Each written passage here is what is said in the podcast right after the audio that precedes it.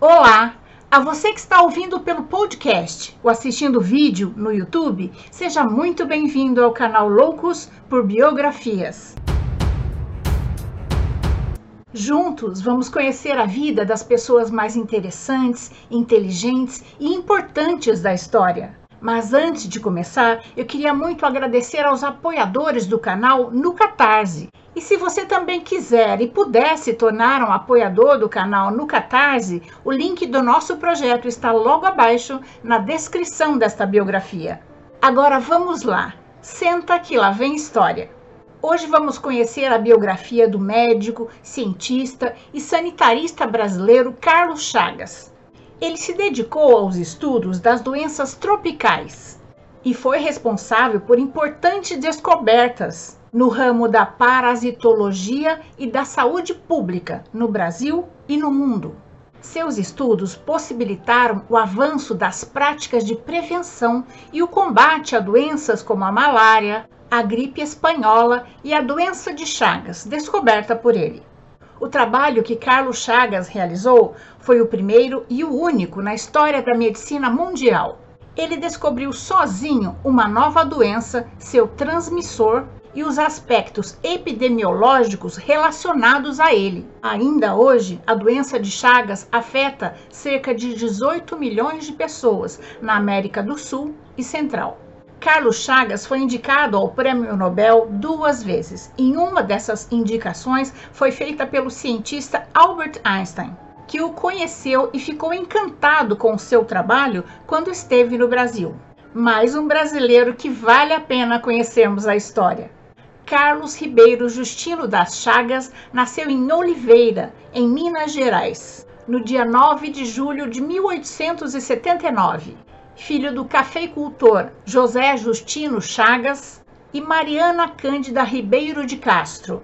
Seu pai faleceu quando Carlos tinha quatro anos, deixando sua mãe viúva aos 24 anos, encarregada do cultivo do café e da criação dele e dos seus quatro irmãos: Maria Rita, José, que morreu com três anos de idade, Marieta e Serafim mas as dificuldades financeiras obrigaram a mãe de Chagas a mandá-lo para o colégio de jesuítas em Itu, interior de São Paulo, quando ele estava com sete anos de idade.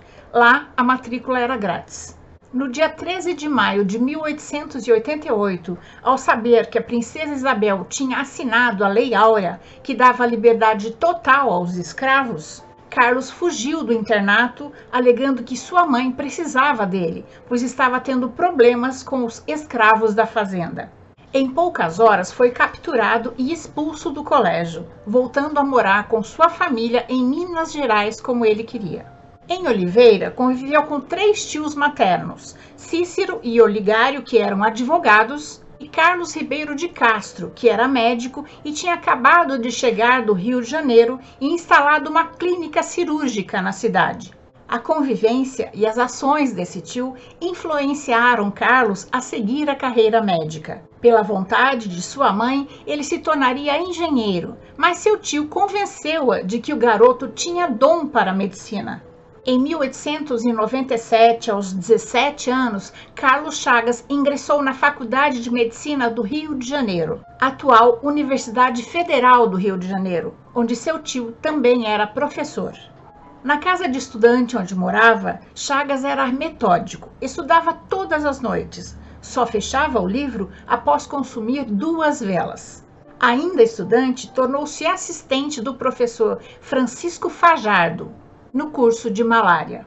Nessa época, o Rio de Janeiro estava com a epidemia de febre amarela e Chagas, sempre que podia, acompanhava um de seus professores prediletos, Miguel Couto, em suas andanças pelos hospitais.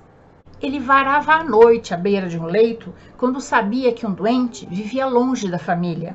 Em 1902, sem saber direito que especialidade seguir, ele foi se aconselhar com seu ex-professor Miguel Couto. Como o ex-aluno acabara de escrever uma tese sobre malária, ele indicou um jovem médico recém-chegado do Instituto Pasteur de Paris. O médico era Oswaldo Cruz, que começava a criar a medicina experimental no Brasil levando uma carta de apresentação de seu ex-professor Miguel Couto ao Oswaldo Cruz, diretor do instituto, Carlos Chagas conheceu aquele que se tornou seu mestre e amigo. Orientado por Oswaldo Cruz, começou a trabalhar no Instituto Soroterápico Federal, que após 1908 passou a se chamar Instituto Oswaldo Cruz. Chagas então elegeu como tema de sua tese o ciclo evolutivo da malária na corrente sanguínea. Em 1904, casou-se com Iris Lobo. O casal teve dois filhos, Evandro em 1905 e Carlos em 1910. Ambos seguiram a carreira do pai. Três anos mais tarde, seu salário do hospital e a renda do seu consultório não eram suficientes para sustentar sua família, pois o seu filho Evandro tinha acabado de nascer. Por isso, Carlos Chagas aceitou o convite de Francisco Frajato para trabalhar em uma campanha de profilaxia contra a malária na Companhia das Docas de Santos. Assim, Carlos Chagas, aos 26 anos, deixou sua família no Rio de Janeiro para atuar na primeira campanha bem-sucedida de profilaxia no Brasil. A malária é uma doença infecciosa transmitida pela picada de mosquitos infectados com a parasita da malária. Sua missão era controlar a doença que se propagava em Itatinga, interior de São Paulo e atacava a maioria dos trabalhadores que construíam uma represa na região. Carlos Chagas colocou em prática as ações preventivas, onde conviviam os homens e os mosquitos infectados. De volta ao Rio de Janeiro, Chagas integrou a equipe de Manguinhos para realizar uma campanha de combate à malária na Baixada Fluminense. Em 1907, Chagas foi designado por Oswaldo Cruz para uma nova missão chefiar uma comissão designada a combater uma epidemia da malária que se espalhava entre os trabalhadores que instalavam uma linha de trem na cidade de La Sance, em Minas Gerais. Chagas e seu colega Belisário Pena foram para lá, instalando uma espécie de hospital e laboratório em um vagão de trem. Trabalhou dois anos nesse ambiente. Em 1909, as pesquisas de Carlos Chagas tomaram um rumo imprevisto e fundamental para a medicina. Na região, muitas pessoas morriam de uma doença desconhecida. Certa vez, Carlos Chagas resolveu fazer uma autópsia no corpo de um desses doentes e constatou uma grande lesão no músculo cardíaco, o que deveria provocar a morte daquelas pessoas. Pouco depois, numa viagem a Pirapora, Carlos pousou numa casinha de pau a pique. Ali, o chefe da comissão de engenheiros, que construía a estrada de ferro, mostrou-lhe um inseto desconhecido, chamado chupão ou barbeiro, porque tinha o hábito de picar o rosto das pessoas e chupar o sangue. Chagas capturou alguns desses insetos e, ao examinar o intestino do barbeiro, ele encontrou uma nova espécie de protozoário flagelado, um tripanossoma, espécie de microorganismo unicelular de 15 milésimos de milímetro. Curioso, Chagas enviou alguns insetos para o Oswaldo Cruz e pediu que deixasse os insetos em contato com saguis. Vinte dias depois, Chagas voltou a Manguinhos e constatou que os saguis estavam infectados com o mesmo tripanossoma. No dia 17 de dezembro de 1908, Carlos Chagas descreveu num relatório o Trypanosoma cruzi, sendo cruzi uma homenagem ao Oswaldo Cruz. Mas ele então precisava descobrir as vítimas desse microorganismo e conseguiu capturar um gambá e um macaco nas imediações. Quando ele tirou uma gota de sangue do gambá e depois do macaco e colocou na lâmina do microscópio, deu um tremendo berro que ecoou pelo acampamento afora. Ele constatou que ambos os animais eram hospedeiros do Trypanosoma cruzi. Chagas então passa a estudar a doença nas pessoas mordidas pelo barbeiro e acaba fazendo uma descrição completa do ciclo da doença. O primeiro ser humano que Chagas estudou foi a menina Berenice Soares de Moura, de dois anos que tinha acessos de febre intensos e intermitentes. Ao examinar o sangue da menina, Chagas encontrou o Trypanosoma cruzi.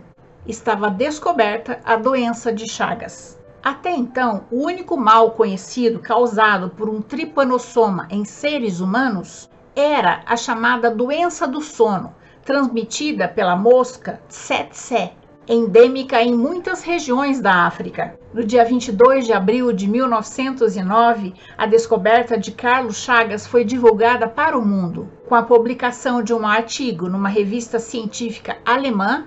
E em agosto desse mesmo ano, Carlos Chagas publicou o primeiro volume da revista do Instituto Oswaldo Cruz, com um estudo completo sobre a doença de Chagas e o ciclo evolutivo do protozoário causador da doença. Até hoje, seu trabalho é o único caso conhecido na medicina mundial de um pesquisador descobrir sozinho uma nova doença, seu transmissor e sua epidemiologia. Três anos mais tarde, Chagas foi enviado por Oswaldo Cruz para fazer outro trabalho de profilaxia e saneamento no Vale do Amazonas ele realizou um estudo epidemiológico completo em 52 cidades do Vale Amazônico, região assolada por grandes epidemias, principalmente a malária. Trabalhando no meio das florestas, muitas vezes acompanhado por índios, ele percorreu os rios Solimões, Juruá, Purus, Acre, Iacó e Negro.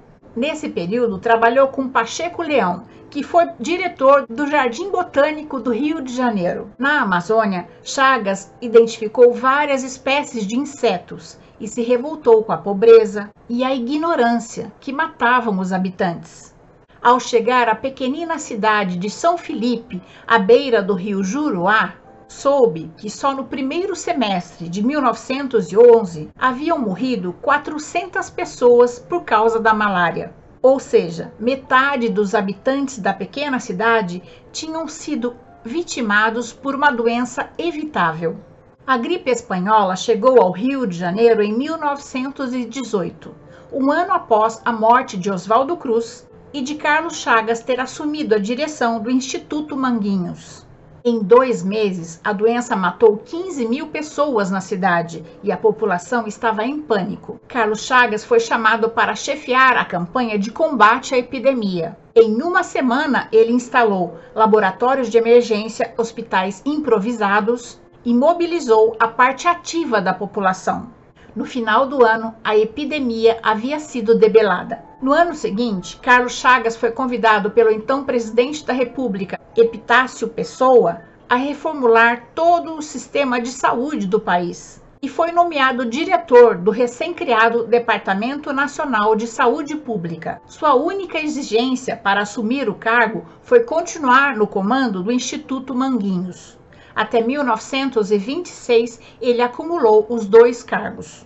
Nesse período, criou o Serviço de Profilaxia Rural e inspetoria especializada no combate à tuberculose, sífilis e a lepra. Chagas também conseguiu uma verba da Fundação Rockefeller para criar a Escola de Enfermagem Ana Neri, introduzindo o ensino profissionalizante de enfermagem no Brasil. Tudo isso lhe rendeu muita inveja. Ele chegou a ser acusado de tráfico de escravas brancas em conluio com os americanos. Quando chegaram ao Rio de Janeiro, as primeiras enfermeiras que iam lecionar na escola. O pior foi em 1916, quando cientistas brasileiros e argentinos fizeram uma verdadeira campanha contra suas pesquisas. As descobertas de Carlos Chagas são uma ilusão e a doença de Chagas não existe, afirmou o argentino R. Kraus, diretor do Instituto Bacteriológico de Buenos Aires durante um congresso. Por sorte, Chagas estava presente no evento e, quando soube, no dia seguinte, falou para um auditório repleto por duas horas e meia, demonstrando, com base em documentos, a validade de sua descoberta. Segundo Carlos Chagas Filho, essas vicissitudes nunca tiravam o bom humor de seu pai. Nossa casa era simples, mas aos domingos vivia cheia de amigos cientistas. Conversava-se muito e ria-se muito. Meu pai só se irritava quando alguém falava demais. Aí ele logo emitia seu mais característico sinal de impaciência. Tamborilava com os dedos. Adorava ler clássicos portugueses citava frases inteiras de Camilo Castelo Branco e de Antero de Quental. Chagas lutou para que o Brasil tivesse profissionais qualificados para tratar problemas sanitários. Em 1925, o Ministério da Justiça e Negócios Exteriores promoveu a reforma na educação brasileira, permitindo a Carlos Chagas pôr em prática o seu objetivo, criando a especialidade em higiene e saúde pública e a cadeira de doenças tropicais na Faculdade de Medicina do Rio de Janeiro, e Carlos Chagas foi indicado professor. Outra iniciativa de Chagas foi a incorporação do Instituto Vacinogênico Municipal, ficando a cargo do Instituto Oswaldo Cruz a fabricação da vacina antivaríola. Porém, com o aumento das atividades do Instituto no decorrer da década de 20, acarretou um acúmulo de problemas financeiros, além das limitações orçamentárias já agravadas pela crise econômica de 1929, ocasionadas pela quebra da Bolsa de Nova York. O quadro se agravou na década de 30, com a criação do Estado Novo e a ditadura de Getúlio Vargas que aos poucos pôs fim à autonomia administrativa e aumentou a intervenção do Estado. A nova ordem política trouxe consequências diretas à estrutura e o funcionamento do Instituto de Manguinhos, que passou para a jurisdição do recém-criado Ministério da Educação e Saúde. A partir deste momento, Chagas enfrentou a perda do modelo institucional criado por Oswaldo Cruz. Chagas deixou o Departamento de Saúde Pública em novembro de 1926, ao fim do mandato do presidente Arthur Bernardes, quando o departamento foi transferido mas permaneceu dirigindo o Instituto Manguinhos. Carlos Chagas se tornou um cientista reconhecido e premiado em todo o mundo. Mais de 40 sociedades científicas estrangeiras o elegeram membro honorário. Como diretor do Departamento Nacional de Saúde Pública, representou o Brasil no Comitê de Higiene da Liga das Nações, precursora da Organização Mundial da Saúde, OMS. Como participante do comitê, ele viajava todos os anos para as conferências na Europa. Chagas recebeu duas indicações ao Prêmio Nobel de Medicina e Fisiologia, a primeira em 1913 e a segunda em 1921, embora não tenha sido laureado. No dia 8 de novembro de 1934, Carlos Chagas foi ao hospital pela manhã visitar um aluno que tinha sido operado mas estava indisposto e resolveu voltar para casa e não ir a Manguinhos. Nesse mesmo dia, ele sofreu um infarto enquanto estava trabalhando e morreu sobre a mesa de seu escritório no Rio de Janeiro. Ele estava com 55 anos.